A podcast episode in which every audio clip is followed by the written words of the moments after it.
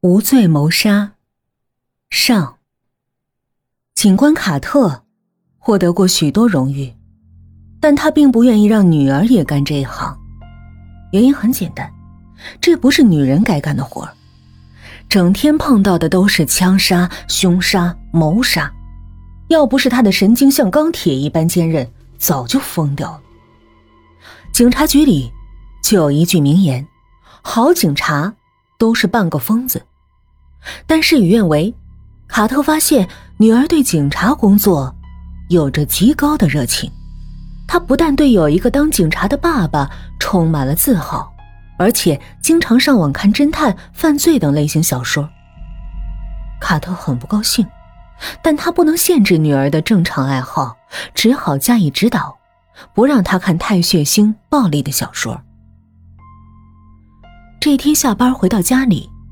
卡特又坐到女儿的身边，陪她一起看小说。这时候，警察局打来电话，让他马上赶到案发现场。于是，卡特不得不出了门。他叮嘱女儿：“亲爱的，答应我，别看太过分的。”这次的案子很简单，是煤气爆炸导致的事故。卡特和助手来到现场。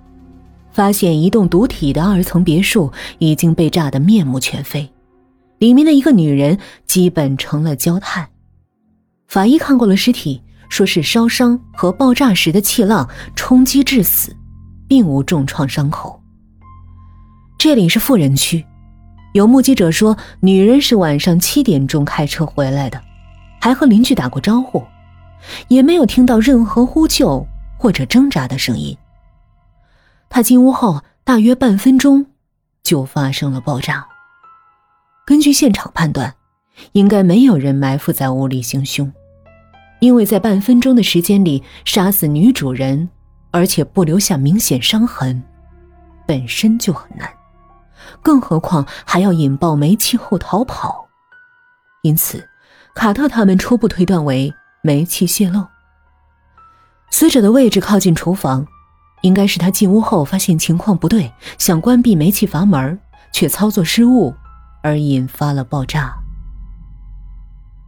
卡特的助手调查了女主人的社会关系，档案显示，该女子是千万富翁，四十六岁，新婚还不到一年，丈夫三十岁，原先是个男模，结婚后就在女子的公司里任总经理。案发时正好在千里之外的一个城市里考察项目，他已经得到了警方的通知，正乘飞机赶回来。卡特不由得对女富翁的男模丈夫产生了怀疑。从动机上看，他很有作案的嫌疑。警方还调查到，这个男模丈夫在外面秘密包养了一个情人，是个略有名气的小演员。如果女富翁去世，她作为继承人将得到一半多的遗产，而且无论怎么看，男模丈夫哭的都有点假。当然，没有任何证据证明这个男模丈夫有嫌疑。女富翁出事的时候，他还在千里之外呢，而且他也没有和任何犯罪组织有过联系。雇凶杀人的说法，也站不住脚。最后，卡特不得不下了意外事故的结论。没等卡特心里的疑惑消除，案件接踵而来。半个月后，又发生了一起意外事故，这次死的是个男人，也是个富翁。他带着情人到悬崖上蹦极的时候。出了意外，绳索断了，富翁像铅球一样从悬崖上直摔下去。虽然悬崖下面是水，但悬崖太高了，富翁震得内脏破碎而死。这个富翁的死也很可疑，他没有亲生儿女，只有一个养子。据说他对目前的情人宠爱有加。而且情人还怀孕了，这无疑给二十多岁正在富翁公司里掌管财务的养子造成了重大的威胁。一旦情人的孩子降生，富翁一定会修改遗嘱，没准会把全部遗产留给自己的亲生孩子。但令卡特郁闷的是，这个案子同样找不出任何证据，证明他的养子有问题。那根绳子是蹦极公司刚从体育用品商店买的，质量没有任何问题，而且在富翁使用之前，其他顾客刚使用过。为什么他用的时候，那绳子就断了呢？这个案子还没有结论。又有一个商人死于意外。这个商人在跟人谈判前，心脏病突发，药瓶就握在手里，他却没能拧开瓶盖。他的死令几个亿的项目流产了，竞争对手趁虚而入，把这笔业务抢到了手。他的竞争对手同样是个有名的商人，以狡猾。和不择手段而著称。面对接二连三的意外事故，卡特凭借多年的经验断定，背后一定有可怕的内幕，但他却毫无头绪。这天，卡特忙到半夜才回家，令他恼火的是，女儿居然还在津津有味的看着网络小说。他没好气的说：“这么晚了。”还看这些胡编乱造的小说？你不是要考试吗？女儿只是耸耸肩。卡特无奈的脱下了警服。他扫了一眼电脑屏幕，忽然停住了脚，拉过一把椅子，坐到女儿旁边，认真的看着屏幕上的小说。这是一篇犯罪小说。一个男人想谋杀跟他生活了很长时间的情妇，因为这个情妇掌握了他太多的秘密，但这个男人一直没有想到好办法。有一天，他在网上看到了一个广告，是一个穷困潦倒的侦探小说作家发出来的。这个作家的作品没有出版公司肯出版，为了生活，他只得为那些有需要的人。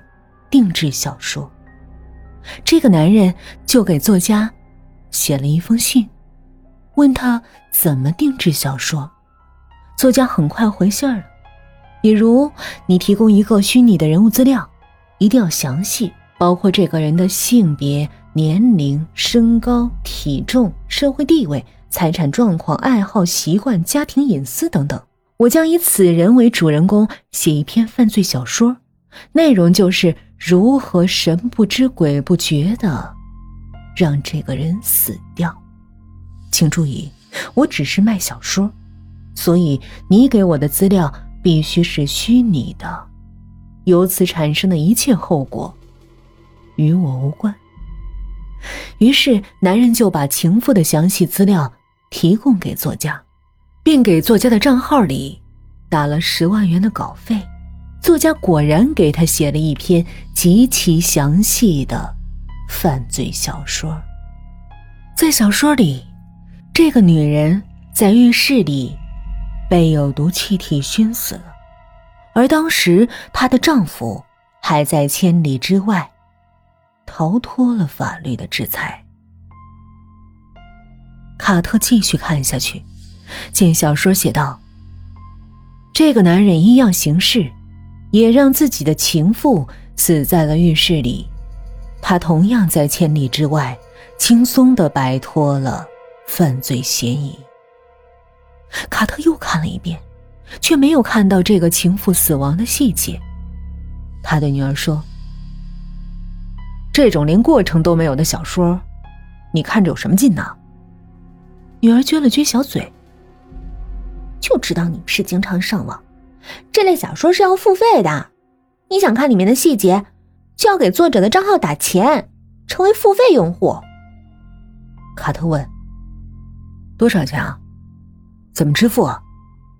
女儿说：“不贵，十块钱而已，银行卡转账啊。”卡特就掏出十块钱递给女儿：“用你的账号，转。”转十块钱，我要看这篇小说。”女儿笑了：“爸，想不到你也对这种胡编乱造的小说感兴趣啊！”他熟练的操作，一会儿，内容的网页就展开了，整个作案过程呈现在屏幕上。原来情妇有个习惯，每次洗浴前都要用清洁剂把浴缸彻底的清洁一遍，而且她每两天洗一次澡，非常有规律。市场上卖的清洁剂一般有两种，一种是含漂白剂的，另一种是含盐酸的。这两种清洁剂如果混用，就产生致命的毒气。在情妇要洗澡的那一天。男人用漂白剂的清洁剂把浴缸刷了一遍，然后故意把这种清洁剂放在不易看到的角落里，而把另一种含盐酸的清洁剂放在了触手可及的地方。他还把卫生间排气扇的电源线的两段绝缘皮都蹭掉了，然后找了个借口出远门。当天晚上，情妇果然进卫生间洗澡，她先用清洗剂。将浴缸刷了一遍，然后放水洗浴。挥发的毒气令他头晕目眩，他挣扎着找到了排气扇的开关，结果没能启动，反而造成了电线短路，所有的灯都熄灭了。他拼命挣扎着摸到了门边却已经无法打开了。三天后。他的尸体被人发现了，而男人还在千里之外，逃避了法律的制裁。卡特吃了一惊，他想了一下，就把最近几起案子的受害人资料作为关键词在网上搜索，但一无所获。卡特并不沮丧，这种资料本来就不会放到网上。他给助手打电话。马上给我查那三个嫌疑人最近的汇款，看是否有相同的账号。汇款金额应该在十万元左右。另外，封锁那三个人的邮箱，要求服务器供应商跟我们合作，查找最近两个月的电子邮件监控。第二天凌晨，传来了好消息：这三起案件的嫌疑人确实都曾给同一个账号汇款。分别是三十万、五十万和一百万。卡特把网上抄下来的账号跟这个账号核对，分毫不差。接下来，警方兵分两路，一路去追查账号开户人的信息，另一路去追查那三个人的电子邮箱。虽然在电子邮箱里没有发现可疑的邮件，但警方在服务器供应商那里。找到了有价值的线索。最先被技术还原的邮件是属于那个商人的竞争对手的，他用化名写邮件，用的也是别人的邮箱，但从邮箱里涉及的商业信息，却可以断定是他。他提供了那个死去的商人的很多信息，包括心脏病的类型和平时吃的药。然后那位作家给他发了一篇小说。小说以那个商人为主人公，最后他被害死了。